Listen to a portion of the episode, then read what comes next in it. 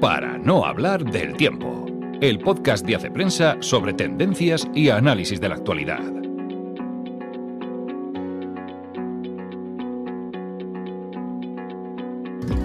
Hola amigos, una semana más nos encontramos en el podcast de Hace Prensa. Soy Ana Sánchez de la Nieta, hoy es viernes 15 de diciembre, ya no queda nada para las Navidades. Y hoy vamos a hablar sobre el informe PISA a raíz de un análisis que hemos tenido la suerte de que Gregorio Luri nos haga para hacer prensa. Creo que Gregorio Luri ha sido uno mm, de los profesionales más buscados por los medios para hablar del informe de PISA, pero nosotros hemos tenido la suerte, como es una firma invitada habitual de hace prensa, que a nosotros, para nuestro medio, nos haga un informe del informe. Y vamos a hablar también del boom de las aplicaciones de bienestar a raíz de un artículo que ha escrito Elena Escobar. En las pistas culturales tenemos una novela con un título poco atractivo, El arte de coleccionar moscas, pero es una recomendación de Adolfo Torrecilla y yo de las recomendaciones de, Adolfo me fío siempre. Y vamos a hablar, por supuesto, de la Sociedad de la Nieve, de J. Bayona, vamos a hablar de Robot Dreams, vamos a hablar de la película que está arrasando en Netflix.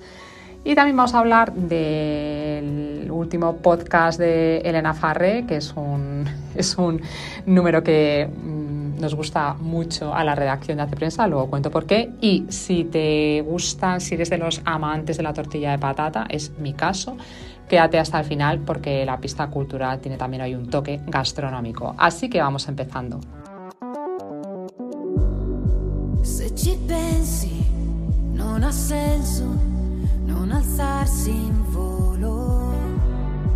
per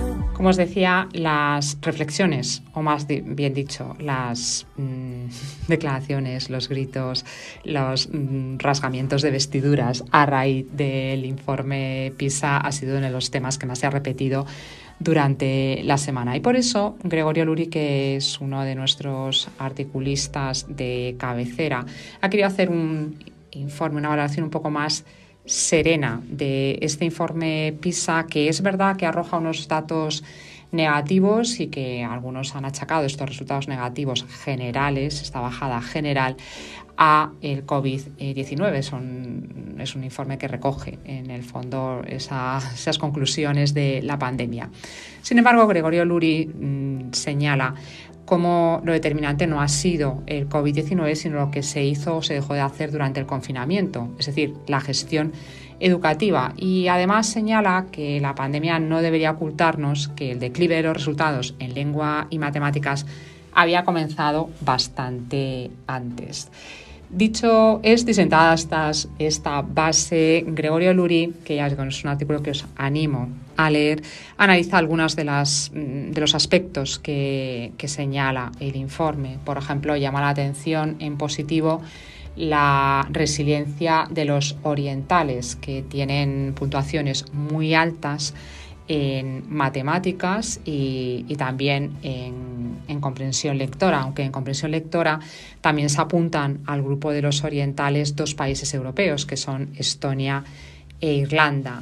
Mm, después, Gregorio Luria habla de algunos, algunas cuestiones que se, de las que se habla en el informe, por ejemplo, el tema de los móviles. No hay unas evidencias claras hay cosas que son verdades de perogrullo, que los alumnos se distraen con los móviles, pero tampoco está claro si esa prohibición de los móviles tiene unos resultados positivos 100%. Al final, los estudios lo que hacen es sugerir que un uso moderado de dispositivos digitales no es intrínsecamente dañino e incluso puede ser positivo. Pasa lo mismo con el tema de los deberes, que están absolutamente demonizados y, casi tanto, dice Luri, como los exámenes o las notas y sin embargo cuando vamos a los datos observamos que mm, lo mismo, eh, una carga moderada de trabajo en casa puede ayudar muchísimo a mejorar los datos, de, los datos educativos, la comprensión lectora y los resultados en matemáticas.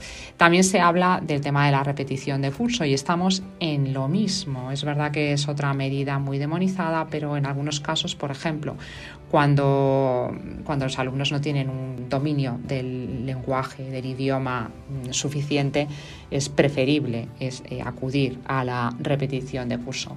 En definitiva, Gregorio Luri lo que nos anima en su artículo es a reflexionar a partir de los datos, de no arrojarse la educación como arma política, que es lo que hemos visto eh, desde luego en España durante estos últimos días, y con los datos en la mano y con el sentido común reflexionar y tomarnos en serio esa mejora de la educación. Déjame estar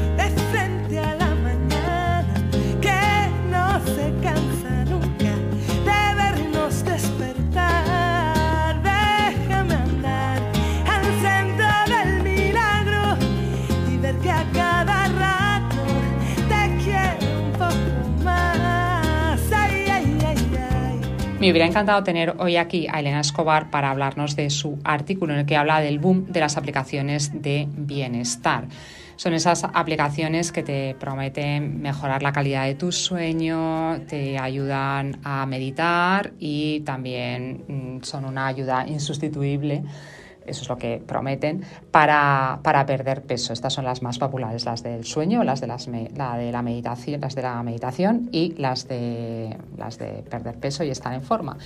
Estas aplicaciones que en principio son inocuas, son neutras, incluso pueden ser positivas porque te motivan a eh, caminar los 10.000 pasos, a que sigas una rutina de sueño o a que, no sé, que cuentes calorías tienen una cara como todo un poco más oscura. Por una parte es esa obsesión por los, por los datos. Al final son aplicaciones que en el fondo lo que hacen es, es contar y a veces con unos parámetros, parámetros poco ortodoxos.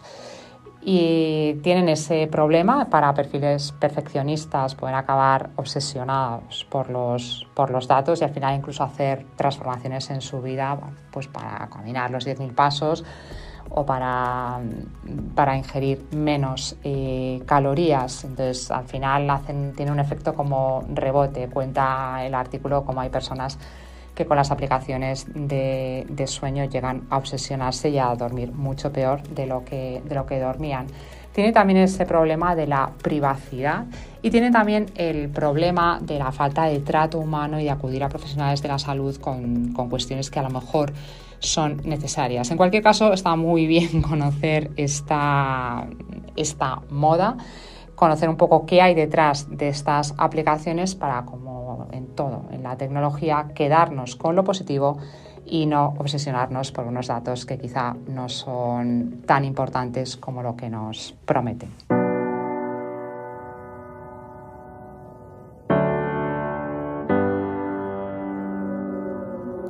Pistas culturales para el fin de semana.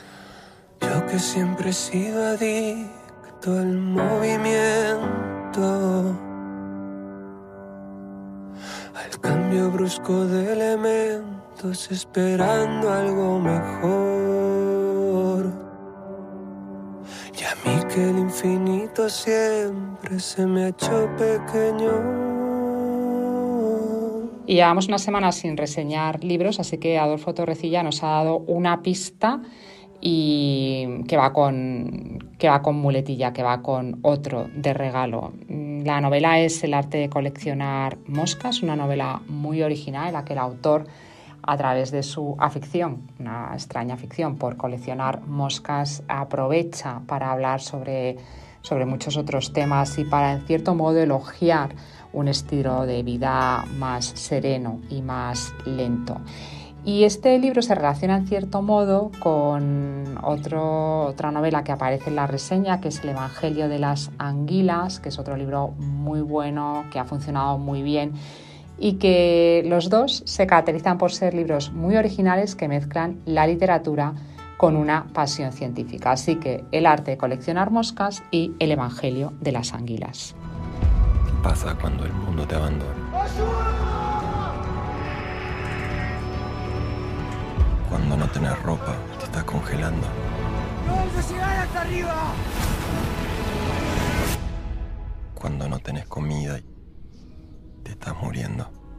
El gran estreno de la semana es La Sociedad de la Nieve, la película de J. Bayona que cuenta lo mismo que contaba Frank Marshall en Viven, la tragedia de los Andes, ese accidente que tuvo un equipo uruguayo de rugby y que para sobrevivir tuvo que tomar medidas absolutamente desesperadas. Es una película de la que ya hablamos cuando se estrenó en el Festival de San Sebastián, una película muy clásica en su hechura, la historia ya la conocemos, pero los adelantos técnicos le permiten filmar a Bayona un accidente con muchísima verosimilitud, hay un buen desarrollo de personajes, es bastante fiel al dilema ético, hay buenas interpretaciones y en el fondo esta película, eh, que es, la acaban de nominar en los Globos de Oro como, película, como mejor película de habla no inglesa, es una nominación muy merecida. Se estrena ahora en salas y a partir del 4 de enero la podremos ver en Netflix.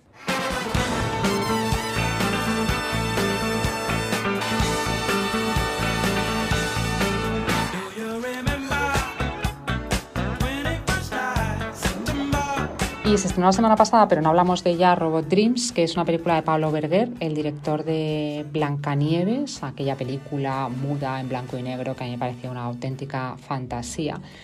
Y que aquí cuenta la historia, la amistad de un perro que vive solo en el Manhattan de los años 80 y que se compra un robot para tener un amigo. Es una película animada, acaba de ganar el premio europeo al mejor largometraje de animación y es una película conmovedora, es un retrato sobre la amistad que la verdad es que a mí me ha gustado, me ha gustado muchísimo. En la web hablamos con más detenimiento y en el vídeo de los estrenos de esta semana. Pero, pero ya digo, la verdad es que es una película cuidada al detalle en la animación y de una hondura antropológica bastante importante. Es verdad que es un poco peli para cinéfilos porque también es muda, como era Blancanieves, pero se sigue muy bien, tiene ritmo y tiene mensaje. Yo le doy, no sé si le doy un 10, pero es una película sobresaliente. Oh, very young, what will you leave us this time? You're only dancing on this earth for a short while. And though your dreams may toss and turn you now, they will vanish away like your dad's best jeans, denim blue, fading up to the sky.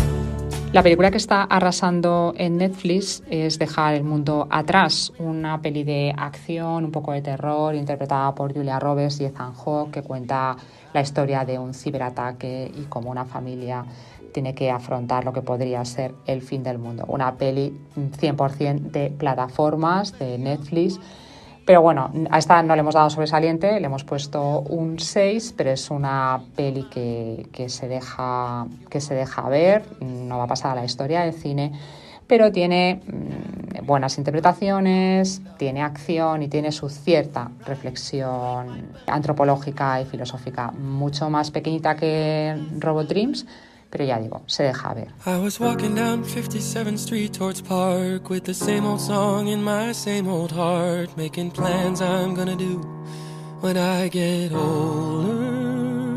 Y vamos terminando, pero os decía que esta semana Elena Farré mmm, ha hecho el especial libros de la reacción. Hemos ido pasando todos por los micrófonos de una pregunta literal para recomendar un libro para regalar, así que os animo a que escuchéis el, episodio y así de paso conocéis a toda la redacción de Hace Prensa, que seguro que estáis muertos por conocernos a todos.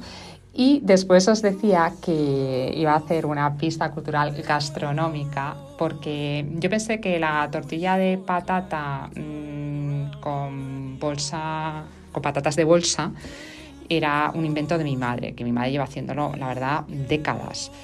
Parece que como no lo patentó mi madre, lo patentó Ferran Adrià. Total, que ahora mismo eh, se está haciendo viral en TikTok todo tipo de versiones.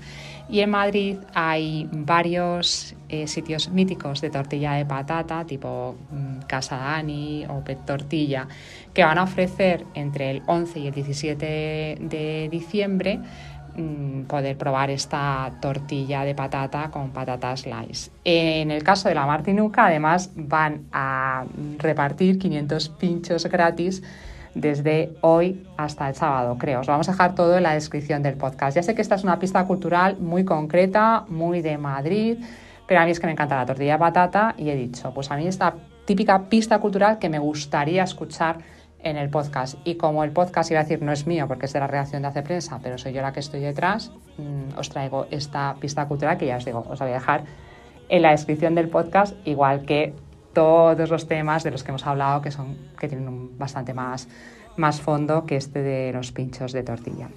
Así que lo dicho, que disfrutéis de la tortilla de patata, que disfrutéis de las películas, que disfrutéis de los libros y nos vemos, o mejor nos escuchamos, la semana que viene. Hasta entonces.